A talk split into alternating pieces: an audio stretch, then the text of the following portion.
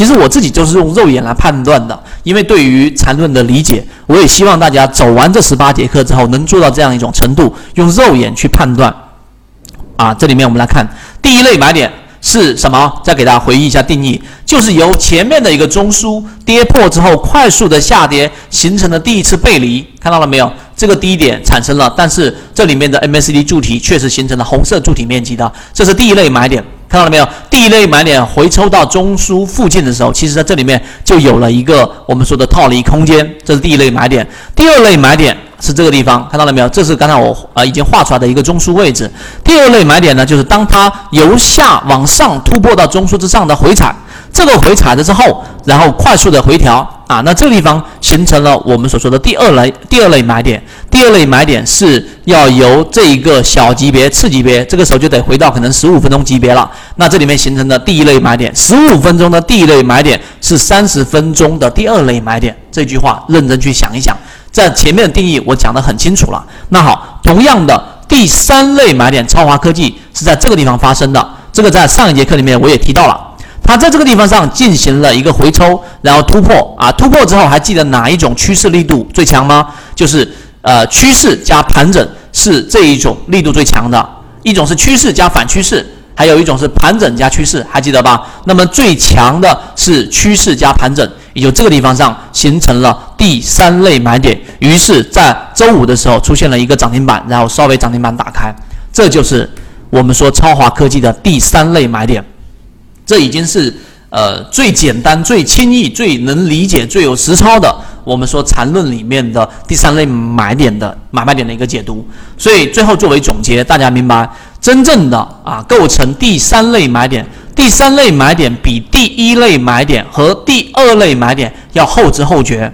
要后知后觉，待会我再你再想想刚才我画那张图，因为它已经涨了一波，涨了一波了，比较后知后觉。而如果抓得好的话呢，往往不用浪费盘整的时间。为什么？因为第一类买点啊，因为第一类买点它的整个把握，看到没有？啊，上涨下跌，上涨下跌，突然之间快速的一个调整，形成了第一类买点。第一类买点，它的位置是很好，但是呢，它有风险啊，对不对？因为它的这个反抽力度啊，不一定会特别强。你能把握的就是回到这个中枢附近，看能不能往上突破，会浪费很多的时间，对吧？啊，那如果你用第三类买点，你就不必浪费盘整时间，比较适合短线操作资金，但一定要注意。并不是任何的回调和回抽都是第三类买卖点，必须是第一次。怎么定义呢？就是在这个地方上回到中枢啊，然后上方突破，对不对？我们把中枢画长一点，方便大家去理解。那这个地方啊，这个地方的回调形成了我们所说的第二类买点啊，第二类买点。然后呢，它又突破到上去之后，这里面又形成了一个刚才我们所说的一个中枢。这个中枢之后，这里面形成第三类买点。那么这里要注意的是哪里？第三类买点一定是强调的是第一次回抽啊，这里面我画的不标准，不应该破的。这地方一旦出现了一个回调，是第一次，那么第三类买点之后，它不必然形成趋势，它不一定还能继续往上走，所以也有可能进入更大级别的盘整。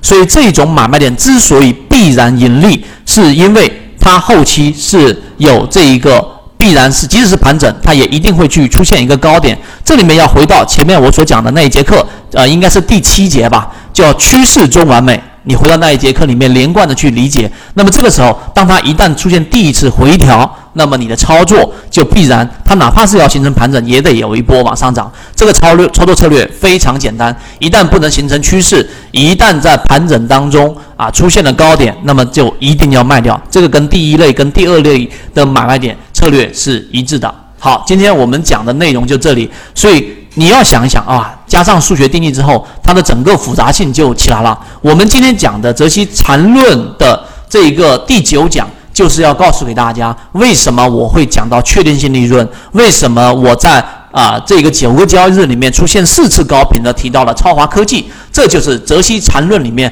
最亮眼的确定性利润。所以为什么我说各位很有呃叫做这一种幸运，很没有福气？是因为我认为我讲的这个内容根本就不是说五九九或者五千九百九十九或者五万九千九百九十九能够去得到的一个讯息，就是确定性利润，它的价值我认为至少是在百万级别以上的，因为我们本身已经过了那一种呃在这里面去追求小利润的阶段。那么你要想快速的去掌握确定性利润。